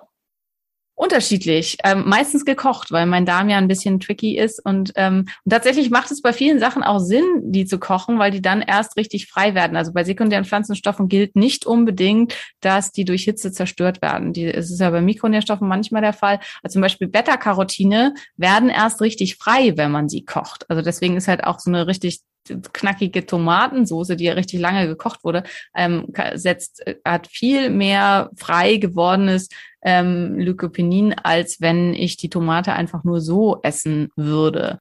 Ähm, also ist es nicht bei den sekundären Pflanzenstoffen nicht immer so, dass roh hier besser ist. Ähm, bei manchen Sachen schon, klar, aber bei vielen anderen Sachen, also auch Resveratrol, wird durch Maischen und Fermentation erst richtig frei. Also insofern, bei manchen Sachen macht hier die Verarbeitung halt absolut Sinn, weil es ansonsten in Formen gebunden ist, wo man gar nicht rankommt. Mhm. Okay. Vielleicht wäre in dem Zusammenhang auch noch interessant, also warum gerade jetzt Resveratrol auch als eins, was halt so viel gerühmt ja auch wird. Also zum einen ist es natürlich in Wein drin und die Leute mögen jede Entschuldigung, warum sie ihr tägliches Glas Wein trinken können. Davon bin ich ja nicht so ein Freund. Ich finde halt, es, Alkohol hat einfach so viel negative Auswirkungen, dass sich das, finde ich, nicht schön reden lässt. Aber man könnte es halt eben in anderer Form zu sich nehmen oder halt eben auch als Nahrungsergänzungsmittel. Und ähm, äh, Resveratrol hat eine sogenannte Kalorienrestriktionsmimetische Wirkung. Das heißt, das, was du jetzt die Woche erzeugst, indem du fastest, also dass ähm, die Apoptose gesteuert wird, die Autophagie erhöht wird, dass ähm, Zellen, die nicht mehr so ganz in Ordnung sind, aussortiert werden, dass äh, Alterungsprozesse gestoppt werden, dass chronische Entzündungsprozesse gestoppt werden. Das macht Resveratrol auch ohne Fasten. Also es ähm, imitiert quasi die Wirkung, die in unserem Körper unter einer Kalorienrestriktion entsteht. Und das ist natürlich eine coole Sache. Plus, man kann das Ganze natürlich auch zusätzlich anregen, indem man, wenn man fastet, auch noch Resveratrol oder zum Beispiel Spermidin oder so, das ist ein weiterer Stoff, ähm, der das auch, äh, sekundärer Pflanzenstoff, der solche Sachen macht, mit zum Fasten dazu nimmt. Okay, verstehe. Ja, da ist ja jetzt aber einiges dabei. Ich sage ja jetzt mittlerweile, ich weiß nicht, ob es dir aufgefallen ist, ich sage ja nicht mehr wieder 100 Euro ausgegeben, weil ich habe mich damit jetzt abgefunden. Ich habe mich einfach damit abgefunden. Das ist okay, so, das gehört dazu. Die Blutwerte sehen top aus. Ich meine, wie lange arbeiten wir jetzt zusammen? Anderthalb Jahre? Ja, so richtig ja, würde ich sagen. Ja, also so, Ja. wir so richtig dabei sind, anderthalb Jahre, ja. Und also wirklich muss Ja. man halt echt auch sagen, also wenn ihr jetzt sagt, will ich auch, also die Wartelisten in der Praxis, äh, also Wartelisten gibt's eigentlich nicht mehr, wir lassen die jetzt auf. Also man kann jetzt halt jederzeit quasi Patient werden, zumindest im Moment, solange bis wir völlig überfüllt sind. Ähm, Mhm. also könnt ihr mit dabei sein. Zu mir kommt ihr dadurch nicht, aber halt zu meinen wundervollen Kollegen, die von mir wirklich wundervoll und fantastisch ausgebildet werden, mit mir immer Rücksprache halten. Also da guckt gerne mal rein. Aber ihr müsst dann halt auch so compliant sein wie Maria. Und dann kann man wirklich, muss man sagen, in gewisser Weise Wunder erreichen. Weil also das, was du halt erreicht hast, ist was, was oft in der klassischen Schulmedizin behauptet wird, was nicht möglich ist. Also die komplette Rückbildung einer Insulinresistenz und eigentlich schon einem Prädiabetes und ähm, eine komplette Normalisierung der Geschlechtshormone bei einem PCOS ist halt was, wo immer behauptet wird, geht nicht. Geht offensichtlich doch. Ja, da, da muss ich immer so ein bisschen denken an die Hummel, ne? Die Hummel weiß nicht, dass sie aerodynamisch nicht fliegen kann eigentlich. Es Genau. ja nicht irgendwie sowas. ja, ja. Äh, und ich wusste ja auch einfach gar nicht, was nicht geht. Du hast halt gesagt, wir machen das jetzt so und dann haben wir das halt auch so gemacht. Ich bin einfach nur happy, dass der ganze Shit, den ich mir da antue oder angetan habe, ja auch äh, total viel bringt. Also erstens ähm, habe ich einen wunderschönen Muskeltonus. Ja. entwickelt. Äh, ja, den mag ich Wenn ihr sie sehen könntet, Und- wie sie da sitzt äh, mit ihrem Bizeps und dem heißen Bikini-Oberteil. Mhm. Äh, tatsächlich habe ich das gerade, das Outfit auf ähm, Instagram hochgeladen. Also ihr habt es vielleicht gesehen, wenn ihr mir folgt. äh, aber ja, es ist halt einfach total geil mitzukriegen, ähm, dass das funktioniert und den Rest müssen wir halt dann auch irgendwie noch schaffen. Man muss dann halt nur dabei bleiben. Das ist natürlich äh, die nächste Hürde dann. Aber ja. Ja, und ansonsten, wie baut man es halt eben ein? Also Sachen wie zum Beispiel, also ich bin halt ja ein ganz großer Freund von Sachen wirklich dauerhaft in sein Leben einzubauen. Ne? Dass man halt eben, also so wie morgens erst meine Tasse koffeinfreien Kaffee und dann meine Tasse ähm, Rohkakao, in denen halt schon so viel sekundäre Pflanzenstoffe drin sind, die bei mir einfach morgens fest dazugehören und ohne die ich mich halt einfach auch total unwohl fühle. Und Ja. ich habe halt auch immer das Gefühl, wenn ich nicht so viel Gemüse esse, dass ich quasi instant krank werde, sozusagen. Das ist natürlich totaler Quatsch. Aber wenn ich einen Tag habe, wo ich halt fast kein Gemüse habe, dann habe ich irgendwie das Gefühl, irgendwas bewegt sich für- bei mir in eine schlechte Richtung und fühle ich mich einfach nicht wohl. Also ja. Ja, ich komme da, würde ich sagen, auch relativ schnell auf ein Kilo Gemüse. Also wenn vor allem Fermentiertes dazu zählt. Und wenn du so eine Tüte Tiefkühlbrokkoli, ist ja immer nichts, sind ja schon 700 Gramm. 750 Also- Gramm, ja. Ja, absolut. Ja. Und die äh, esse ich auch locker in einer Mahlzeit. Also Das hatten wir ja leider schon, da sind wir ja nicht weit voneinander weg. Wobei sich das bei mir gerade so ein bisschen dreht. Also manchmal schaffe ich mein Porridge nicht äh, in einer Portion, dann esse ich es noch zum Mittag. Aber ist ja, über Essen brauchen wir jetzt nicht reden, denn das mache ich jetzt sechs Tage nicht, wahrscheinlich, ja. äh, aber äh, vielleicht bevor wir wieder ins äh, Schnattern kommen, gibt es denn äh, von deiner Seite aus noch was, was dir ganz wichtig wäre, zu den sekundären Pflanzenstoffen zu sagen? Weil also ich bin, ich habe Kopf voll. Ja? Ähm, ja, also vielleicht einfach nochmal so ein bisschen zusammengefasst die äh, äh, ähm, gesundheitsfördernden Wirkungen, die sie halt haben können. Also sehr starke kardioprotektive Wirkungen fürs Gefäßsystem, also Gefäß- und Herzsystem ähm, und Stärkung der Blutgefäße, Verminderung von Verklumpungen. Ähm, da, wie gesagt, was, was sich halt jetzt in dieser ganzen Post-Covid-Geschichte extrem gezeigt hat, dass eben durch Kaffeesäuren, Ferulasäuren, Zimtsäuren massive Verbesserungen hier zu erreichen sind. Und viele haben halt so diese Idee, Ferulasäure ist zum Beispiel als Einzelstoff ganz, ganz schwer zu kriegen, dass sie halt denken, sie müssen das jetzt aus USA importieren und keine Ahnung. Aber wenn man halt viel ähm, Wildkräuter essen würde und ähm, ja, einfach Zimt und einen guten Kaffee und so, dann hat man halt auch schon immer Ferulasäure mit drin. Also dass man halt diese, also das sind halt keine Stoffe, die exotisch einzeln existieren, sondern die alle irgendwo aus der Natur kommen. Verbesserung der Insulinsensitivität machen halt ganz viele von diesen Stoffen. Astaxanthin macht zum Beispiel auch eine massive Verbesserung der Insulinsensitivität.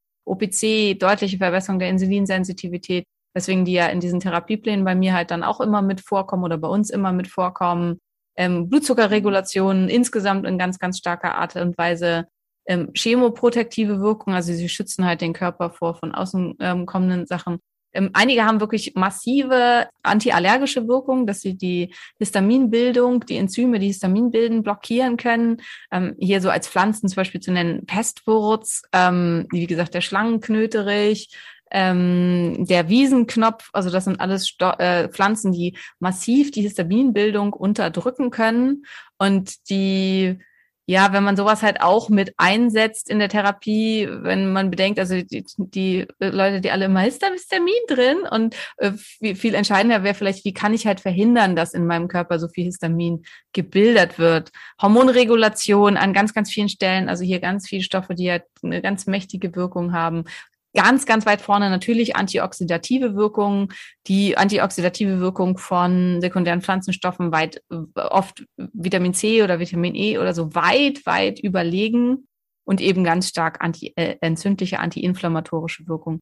Hier vielleicht noch ganz kurz zu diesem sogenannten, äh, zu diesem ORAC-Score, also diesem ähm, Score, der angegeben wird für die ähm, antioxidative Wirkung das sagt tatsächlich, also da wird nur was in der Petrischale gemessen, das sagt über die tatsächliche Wirkung im Körper nichts aus. Also die Angaben hier würde ich nicht allzu weit hochbringen. Klar bringt das alles was und also Chaga hat da ja zum Beispiel einen der höchsten Werte und Chaga ist super und großartig und ähm, konsumiere ich ja auch ganz regelmäßig in meinen Pilzextrakten. Aber wenn es halt um die antioxidative Wirkung geht, sollte man sich lieber auf andere Sachen, also auf oxidatives Potenzial in Studien und so verlassen und nicht auf diesen Score, weil der sehr willkürlich ähm, ja lebensfremd sozusagen erzeugt wurde. Okay, verstehe. Ja, das wäre so das, was ich da halt zusammenfasst zu sagen würde, dass man die einfach nicht unterschätzen darf. Und das wurde mir jetzt auch wieder klar in dieser Woche. Da waren halt echt Leute bei, die essen eigentlich überhaupt kein Gemüse. Und die halt immer wieder, also wie oft so der Satz gefallen ist, dass man von so viel Gemüse satt werden kann oder dass man mit so, so viel Gemüse nicht krank wird, wo ich dachte, es gibt Leute, die glauben wirklich, dass man von Gemüse krank wird. Ähm, und das ist halt was, was mir auch immer wieder klar wird, dass die Art wo ich mich auch immer wieder dran erinnern darf, dass die Art, wie ich esse, nicht normal ist. Also nicht das ist, was halt die Gesamtbevölkerung macht und sich da immer wieder dran zu erinnern, welche starken Wirkungen diese ganzen Stoffe in Pflanzen haben und den Respekt vor den Pflanzen einfach auch zurückzugewinnen und diese mehr mit wieder in die Ernährung zu übernehmen und bestimmte Einzelstoffe aus welchen Gründen auch immer, also die, die da für einen eben passen. Und es gibt halt so viele unterschiedliche Wirkungen auf diesem ganzen Bereich für sich einzubauen oder einfach so ein bisschen durchzukreisen. Äh, also ich wollte jetzt durchzucyclen sagen, aber ich finde ja diese Deutsch-Englisch-Mischung immer eigentlich nicht so toll, ähm, dass man halt mal das, mal das, mal das nimmt und so weiter. Ja. Hm, hm, okay. Mega viel, mega spannend ich frage mich, wieso meldet man sich auf so ein äh, Kräuterding an, wenn man nicht mal Gemüse isst? Aber das habe ich mich auch also, gefragt. Das habe ich mir auch gefragt. Aber um halt sein Leben zu verändern und da irgendwie vorwärts zu kommen. Und ähm, ja, aber war tatsächlich sehr, sehr spannend. Ja, und viele von diesen Pflanzen haben wirklich halt bessere Wirkungen als bestimmte Schmerzmittel und entzü stärker entzündende Wirkungen als jetzt Aspirin oder Ibuprofen oder irgendwie sowas.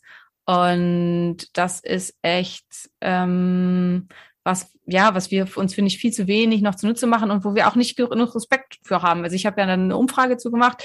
Wie fändest du das, wenn dein Arzt halt auch mehr Phytotherapeutika, also Pflanzenheilkunde einsetzen würde? Und natürlich haben schon halt 80 Prozent oder 83 Prozent haben gesagt, ja, fänden sie super. Ähm, aber so sechs, sieben, acht Prozent haben halt gesagt, naja, Antibiotika werden es schon regeln.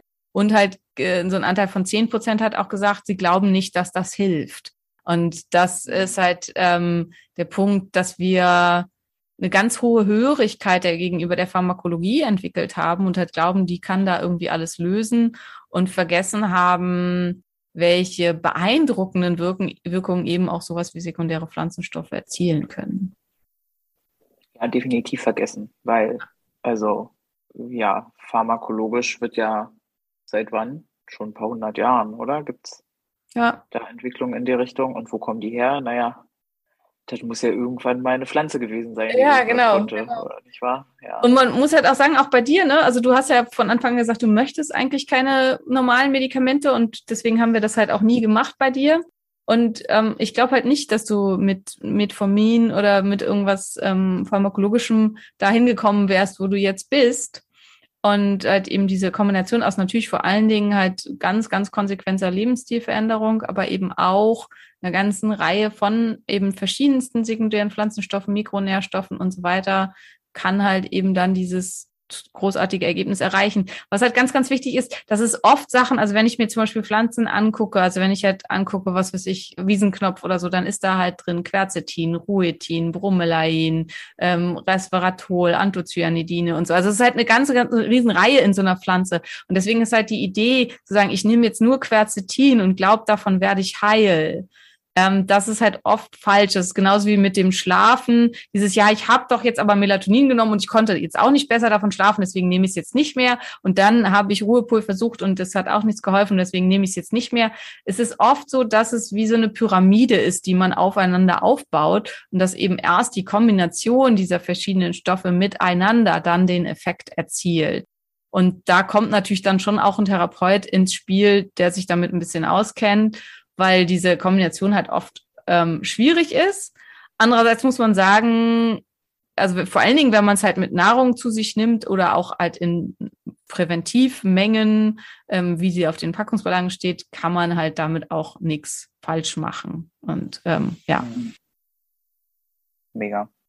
Ja, also ich merke, dass ich da dann auch immer noch mal Lust habe, eigentlich mehr darüber zu wissen und wiederum Nee. Das ist schon, das ist schon, das ist schon echt viel. So, das ist schon echt viel, was man da wissen muss. Ich kaufe das einfach und nehme das dann. So. Ich finde halt ganz geil, dass man mit so diesen Pülverchen von Lebenskraft pur.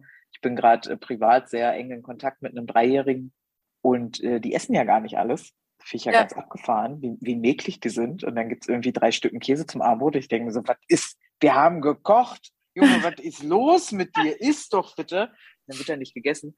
Aber was natürlich immer geht, so Schokomuffins oder so äh, Ja Geschichten. gut, ne? süß geht da- natürlich immer bei Kindern, ja. ja, ja, aber ich meine, da irgendwie eine Banane rein und ein Bärenkraftpulver ist ja dann eine Mogelpackung, ne? Aber eine, die halt äh, dann ihr Übriges tut.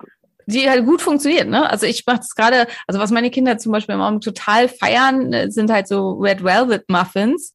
Warum sind die so rot und haben halt diese samtig rote Farbe? Da ist rote Beetepulver drin und nicht zu knapp. Und damit ähm, äh, schmuggelt Mama halt den Kindern jeden Tag. Äh, in, äh, also mal gibt's das mit, bei uns mit rote Beete, mal mit Karottensaftpulver, mal mit Beerenkraft mit drin und so. Also immer dann unterschiedliche Farben, aber im Augenblick feiern sie gerade die ganz, ganz roten. Ähm, und die werden eigentlich immer brav gegessen. Die mögen sie total gerne. Und wie gesagt, diese, diese sekundären Pflanzenstoffe sind halt auch hitzestabil, weil das ist was, was ganz oft irgendwie immer, wenn ich dazu Stories mache, halt gefragt wird, ja, aber das ist doch gebacken, da ist dann ja gar nichts mehr drin. Es geht hier eben nicht um Mikronährstoffe, sondern es geht um Stoffe, die im Körper eine pharmakologische Wirkung entfalten, die halt zu einem Großteil einfach nicht, durch Hitze nicht zerstört werden. Und, ähm, Ja, das habe ich ja auch nicht, das habe ich ja gerade auch nicht gerafft. Muss man dazu das macht ja auch nichts, deswegen sage ich ja nochmal. Ähm, ja. Ja, ja. Genau. Also und das ist schon echt, also zum Beispiel Quercetin kann halt, also wenn es halt um ähm, äh, ja, Entgiftung ist ja auch immer so ein Thema. Ne? Und dann haben manche Leute immer den gleichen Kram auf der Kette, also Chlorella oder äh, irgendwie sowas und so. Und es gibt aber so viele spannende Stoffe da, die ganz unterschiedliche Mach äh, Sachen machen. Also Quercetin zum Beispiel erhöht ganz stark die ähm, Expression ähm, von einem Gen, was zum Beispiel für den Abbau von Blei verantwortlich ist. Und vor allen Dingen, also es gibt halt Menschen, die haben da eine Veränderung in diesem Gen und produzieren es nicht ausreichend. Und wenn man dann eben Quercetin mit dazu gibt, also entweder als Einzelstoff oder eben, wie gesagt, auch wieder in Nahrung und Kräutern und so weiter in größerer Menge zu sich nimmt, dann kann man damit eben massiv diesen Abbau verbessern und dieses Enzym in seiner Funktion verbessern. Ja, leider ist es doch alles sehr komplex. Und dann sind wir wieder halt bei Eat the Rainbow. Also so für den Laien ist es halt wirklich schon sinnvoll, ähm, sowohl an Nahrungsergänzungsmitteln als eben auch an dem, was man so an Nahrung zu sich nimmt, den ganzen Regenbogen zu konsumieren, ähm, weil man damit wirklich dann einfach ganz viel unterschiedliche Sachen abdeckt. Und ähm, ja, ich finde es halt einfach auch spannend. Also es ist so dieses, was ich eben mache, dass ich mir immer aus meinen Supplements-Schubladen halt so was aussuche, wo ich mir dann meine aktuelle Charge sozusagen zusammenstelle und die dann halt eben für einen Zeitraum von, nee, meistens sind es so drei Monate, weil das ist so das, was meistens in diesem Gläschen drin ist, dann halt so nehme und dann wechsle ich es halt wieder. Und das ist halt was, was, denke ich, die meisten Leute halt gut machen können in diesem Zusammenhang. Ja. Mhm. Mhm. Okay. Ja. Verständlich ja auch, dass man immer irgendwie alles perfekt machen möchte, vor allem weil diese ganzen Pülverchen und Sachen ja auch alle irgendwie Geld kosten. Ja, absolut. Aber bei ganz vielen Sachen ist halt besser, man macht es nicht hundertprozentig perfekt, aber machen, man macht es überhaupt, als man macht es halt. Ja, wem sagst, wem sagst du das? Ich habe ja, äh, ich habe ja, äh, vielleicht habe ich ab und an mal noch Milchprodukte gegessen, ja, aber sag's meiner Ärztin nicht. aber halt äh, die, die, die ganz schwerwiegenden Sachen, also nicht mehr jeden Tag halt und auch nicht mehrfach, sondern vielleicht mal einmal im Monat oder so.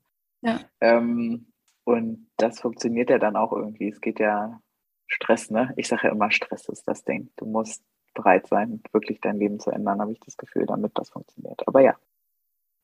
Gut, Simone, ich habe das Gefühl, du könntest jetzt noch locker drei Stunden brennen. Ja, definitiv. Also es ist ein Thema, was mich sehr interessiert, aber jetzt würde ich, glaube ich, dann sehr biochemisch werden und das interessiert dann, äh, es, es interessiert eine Untergruppe an Menschen, das weiß ich. Also mir schreiben ab und zu auch immer mal Leute, die sagen, es dürfte gerne noch viel biochemischer werden und so weiter. Für die mache ich dann vielleicht irgendwann den irgendwie Monogos Nerdistan Blog mal oder irgendwie sowas, wo ich dann mich voll auslassen kann drüber, wer mit wem und wer das zu welchem Stoff und welchem wird und so weiter. Ähm, ich würde aber sagen, ähm, 95 Prozent unserer Hörer interessiert das nicht. Ja, also, also ich, ich kann, ich habe eigentlich nur zwei Fragen nochmal so äh, abschließend, jetzt nicht unbedingt zu dem Thema, aber so ganz allgemein. Simone, könnten wir sagen, ich bin wieder gesund? Im Augenblick schon, ja. Ja, absolut. Bist du. Ja. Also so, gut. wenn du Das so weitermachst wie jetzt, damit kannst du 100 werden und ähm, hast damit alle schlechte Genetik, die dir mitgegeben wurde, äh, in den Arsch getreten. Sehr, sehr geil. Sehr, sehr geil. Dafür gibt es eine gute Bewertung auf Google. Nein, dafür ein Küsschen natürlich das nächste Mal und ich koche oder keine Ahnung. Ja, hier weiß ich nicht. Ich bin super happy. Mega. Und äh, Frage Nummer zwei: Sollten wir mal eine Histamin-Folge machen, Schatz? Weil ich höre im Moment ganz viel von Histamin. Ah, da, da kratzt du sich die Nase, um mir zu sagen, ah, eigentlich habe ich keine Lust drauf. Nee. Ich, doch, wir sollten unbedingt mal eine Histamin-Folge machen. Histamin ist halt echt so ein Punkt. Histamin ist für viele eine Religion. Und das ist halt immer, und du weißt ja, Politik, Religion und Ernährung, äh, Ernährung reden wir ständig drüber, aber sind halt Themen, die man nicht beim ersten Date besprechen sollte. Ähm, also alles, was Mhm. so religiöse Züge annimmt, ist halt oft immer schwierig. Und deswegen rede ich nicht so gern über Histamin. Ähm, ich habe inzwischen auch gelernt, Sonnenschutz steht offensichtlich auch auf dieser Liste. Ich habe ja noch nie so einen richtigen Shitstorm bei äh, gehabt und hatte jetzt, nachdem ich gesagt habe, dass bestimmte Sonnenschutzmittel Krebs erzeugen können, was definitiv so ist, weil da sind halt hormonaktive äh, Wirkungen drin. Und aber habe ich einen Shitstorm gekriegt. Ich hätte gesagt, man soll keinen Sonnenschutz benutzen und so. Das habe ich überhaupt nicht gesagt. Aber äh, also schon die die leiseste Spur von Kritik an Sonnenschutzmitteln war offensichtlich schon zu viel. Also es gibt anscheinend Dinge, über die sollte man nicht so unbedingt so laut reden. Und Histamin gehört für mich gefühlt so ein bisschen dazu, weil ähm, ich bin histaminintolerant, ist irgendwie so ein bisschen wie ich bin strenger Muslime. Und ähm, das, äh, den Leuten das quasi wegzunehmen, dass sie sich um andere Dinge kümmern müssten und dass Histaminintoleranz ein sekundäres Problem ist, kommt oft nicht so gut an. Und deswegen scheue ich mich da so ein bisschen. Aber vielleicht sollte ich es genau deswegen sollten wir es wahrscheinlich machen. Und ähm, ja, Ja, total. Vor allem die, die darunter leiden. Und das ist ja, also, es ist eine ja Riesenmenge eine an Menschen. essentielle Aminosäure, ja genau. Das ist ja überall drin. Was hatten Ja. wir? Drei Sachen, wo es nicht drin ist oder so? Und ähm, Ölwasser. sollte man Salz oder so, Ja, genau. genau, Ölwasser, Also, Salz, ja. Da ist es, glaube ich, ein bisschen wie bei mir mit dem PCOS, wo ich und ja auch viele andere lernen durften, das ist kein, keine Krankheit, das ist ein Symptom von Ja. einer Insulinresistenz der Eierstöcke.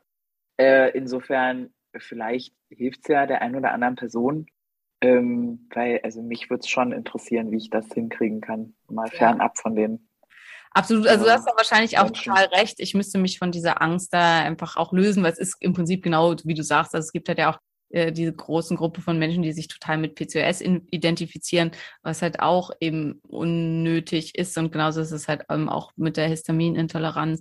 Es ist einfach sehr, sehr schwierig. Also wir hatten jetzt auch beim bei der ähm, aus also Orthomolekulartherapeuten Ausbildung wurde halt auch, da wurden auch tatsächlich Studien zugezeigt, dass es fast, dass es kaum Menschen mit chronischen, äh, mit Erkrankungen aus dem chronischen Erkrankungs-, umweltmedizinischen Erkrankungskreis gibt, also Fibromyalgie, ähm, chronische äh, Chemikaliensensitivität, ähm, CFS und so weiter, dass es kaum Menschen gibt, die diese Erkrankung haben, die mit ihrem Leben zufrieden sind oder eigentlich gar nicht. Jetzt ist hier natürlich ganz doll die Frage, was ist Huhn und was ist Ei? Weil wenn ich Mhm. chronisch erschöpft bin, bin ich wahrscheinlich mit meinem Leben auch nicht besonders zufrieden. Äh, Nichtsdestotrotz gibt es eben eine ganz große Komponente auch hier und das ist was, was, was ich bei meinen Patienten halt auch immer mal beobachten durfte. Jetzt nicht unbedingt in Bezug auf CFS, was halt noch ein sehr, sehr schwieriger Sonderfall ist, sondern aber vielen anderen Sachen, dass wenn Leute wieder ähm, ein einen Sinn und einen Zweck in ihrem Leben gefunden haben, dass das einen ganz, ganz großen Beitrag dazu leisten kann, gesund zu werden. Und, ähm, und das ist, glaube ich, halt auch mit auf diese Frage, also wann immer eine extreme Identifikation mit der Erkrankung stattfindet, kann das eben stark dazu führen, dass sich das Ganze verfestigt. Und aus meiner Sicht ist das was, was halt bei Histamingeschichten ganz häufig der Fall ist, weil ja einfach vielleicht weil es was ist, so was, was so leicht greifbar ist. Ist da Histamin drin? Das ist halt ähm, was ja was man halt relativ simpel für sich und dann kann man halt sagen, ich darf zum Beispiel schon mal überhaupt keine Pflanzen, keine sekundären Pflanzenstoffe, keine Wildkräuter und so. Da ist nämlich fast überall Histamin drin. Und in, oder da Ja, ist wie furchtbar. Weil da, also da muss ja ein Rattenschwanz draus entstehen, was, was man dann alles ja nicht da, nicht da, oder womit es ja halt schlecht geht, wenn du das dann konsumierst. Da, da hast du ja Mängel, die kann ich mir gar nicht vorstellen. Dann. Exakt, genau. Und, und das ist halt eben das Problem. Und das ist halt die, de, das, was man, wo man rangehen muss, dann eben nicht ist, das alles nicht mehr zu essen. Weil, wie du sagst, damit erzeugt man halt einen riesen Schwanz an neuen Problemen, sondern dass das Ziel sein muss, das wieder mehr essen zu können. Und diesen, ja, jetzt haben wir jetzt schon hier irgendwie über Histamin geredet, das wollte ich eigentlich gar nicht, aber wir machen das mal. Und liebe Histaminintolerante, die jetzt zugehört haben, fühlt euch bitte nicht eingegriffen, weil darum geht's mir überhaupt nicht. Im Gegenteil, es geht mir darum, zu erlernen, das für euch so zu verpacken, dass ihr das gut nehmen könnt. Und ich bin mir noch nicht ganz sicher, ob ich das bereits kann. Und das ist halt mehr der Punkt in dem Ganzen. Du, das ist, es gibt's ja immer, ne, wie ich, also besonders ich bin ja Freundin sehr direkter Sprache. Und ähm, im Nachgang tut's mir dann auch öfter mal leid, dass ich ja dann doch Menschen auf die Füße trete. Ja, das ist gar nicht das Ziel. Ich bin einfach nur mit mir selber auch sehr hart. Ne? Und deshalb spreche ich dann auch nach außen sehr hart. Ähm, und Menschen, die sich angesprochen fühlen wollen, dürfen das dann. Und alle, die sagen, das ist mir zu hart, dürfen dann sagen, nö, die so hart kann die alleine zu sich sein. Ne? Und das äh, können wir ja vielleicht so ein bisschen als Haltung mitnehmen. Ich lese ja unsere Kommentare auch regelmäßig, eure Liebesbriefchen. Teilweise werden sie jetzt schon Liebesbriefe genannt. unsere, unsere Bewertung auf Apple Post ganz süß. Wo, wo, wo viele auch einfach Danke sagen. Also immer wieder lese ich das, ja, danke für den Arschtritt oder ich kriege auch Nachrichten ganz viel so. Ich habe schon das Gefühl, manche brauchen das auch manchmal zu hören es ist völlig okay, wenn du erstmal einfach nur ein bisschen weniger Stress hast und abnimmst. Du musst nicht direkt alle sekundären Pflanzenstoffe, Untergruppen und deren Funktionsweise im Körper auswendig können. So, auch wenn es ja, bestimmt ja, auch spannend ist. Ja. ja. und es ist halt auch dieses, dieses Mehrwert, also was ich auch da zum Beispiel so in also Tritep, die Terpene, das sind halt auch super gute, tolle Stoffe und ähm, die zum Beispiel halt im Ginkgo drin sind, im Rosmarin äh, und so weiter, die aber auch drin sind in der Eibe und äh, also zum Beispiel das Taxol gehört auch zu den Diterpenen und ist total tödlich.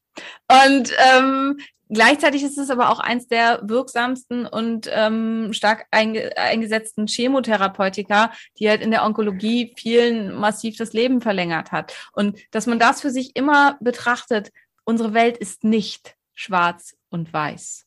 Und dass man eben versucht, davon wegzukommen, sondern dass man für sich erlernt, die Zwischentöne zu sehen und zu erleben und für sich dann das findet, was für einen halt am besten funktioniert. Weil jeder absolute Verzicht, jede fundamentalistische Auseinandersetzung mit was, jeder religiöse Folgen von irgendeinem Guru oder irgendeiner Richtlinie ist meiner Meinung nach immer was, was am Ende nach hinten losgeht und ähm, ja, ungut ist. Ja, das kann ich aus der Finanzrichtung auf jeden Fall sagen. Die, die immer nur auf ein Produkt schwören, es ist halt auch ein hohes Risiko, dann genau das zu treffen, mit dem du Gewinne machst. Schön, Bild. mein Schatz. Gutes Bild, gefällt ja, mir. Ja, also kann, kann ja klappen, wird halt nur für viele nicht funktionieren, ne? ja. weil der Zeitpunkt dann nicht passt und die Umsetzungsstärke und so. Aber naja, es ist erstmal wie es ist. Ich habe keine Frage mehr, aber ich stelle immer gerne nochmal die Frage, ob ist bei dir gerade noch was, drückt noch was? Müssen wir noch was nee. ansprechen? Oder? Ich muss jetzt auch los, weil ich habe ja beschlossen, heute das erste Mal seit Ewigkeiten mal Cardiosport zu machen ähm, und mich einer Laufgruppe ja. in Marienfelder anzuschließen. und ähm, da muss ich jetzt los, damit ich die äh, Frauen da nicht warten lasse. Was ich nochmal anschließen würde, also ich hab, wir haben am Anfang ja schon unsere Sponsoren ähm, gesandt. Wenn ihr jetzt sagt, ich, ihr möchtet auch ähm, Resveratrol, Transresveratrol nehmen, bei Brain Effect spart ihr mit unserem Code DSK 15, 15 Prozent auf alles. Ähm, Resveratrol, jeder Menge äh, spannende, sehr, sehr positive Wirkungen gegen Altern, gegen Entzündung, zur Stabilisierung des Immunsystems. Und ähm, ja, also und ihr unterstützt halt auch mich und Maria in unserem Tun mit dem Podcast wenn ihr das da einkauft, worüber wir uns sehr, sehr freuen würden. Und ansonsten, wie Maria schon gesagt hat, über schöne Bewertungen, gerne fünf Sterne, egal wo, Apple Podcasts, Spotify. Maria wartet auf die 1000. Ähm, das schaffen wir. Absolut. Absolut. Wenn ich so sehe, äh, wie sich die äh, Shares so entwickeln und wer uns so alles hört und so, ich bin einfach nur dankbar. Danke, dass ihr auch so rücksichtsvoll seid mit meinem Nichtwissen, ne? dass ihr einfach auch lachen könnt über mich und dass ich hier dabei sein darf. Das freut mich natürlich auch sehr. Ähm, ich packe mich jetzt in die Sonne übrigens mit Sonnenschutz, weil äh, ich habe es jetzt schon dreimal dieses Jahr geschafft, mir den Hintern und den Rücken und das Dekolleté zu verbrennen. Also ich muss noch ein bisschen mit den Karotinen auffüllen äh, anscheinend und wünsche dir happy Kardiosport. Alter. Ich hoffe, dass du da einfach nette, nette Leute kennenlernst, dass sich das irgendwie auch lohnt. Ja, alles andere ist ja ekelhaft. Äh, ich schäme mich auch fast ein bisschen dafür. Ja, also wir, wir heben Gewichte schwer und schwitzen dabei. Ja, wir, gut, wir, wir, heben nächstes Mal wieder schwer gemeinsam Gewichte. genau, Da brauche ich genau mal wieder das. einen Arschtritt, weil in letzter Zeit bin ich nicht so schwer unterwegs. Irgendwie fühle ich mich immer so gestresst, dass ich dann das Gefühl habe, ich will mir keinen weiteren Stress mit äh, Maximalkrafttraining antun. Und ähm, da freue ich Ja. mich dann auf ein nächstes Training mit dir gemeinsam. Ja, ich habe jetzt hier ne, mit Mallorca hier ist jetzt dann auch bald, dann bin ich auch mal wieder in Berlin regelmäßig und dann machen wir mal wieder ein paar Terminchen. Gut, Sehr gut. mein Schatz, wir hören uns und euch. Macht's gut, ihr Lieben. Tag. Eine wunderschöne Woche und bis dann. Tschüss. Tschüss. Neue, Neue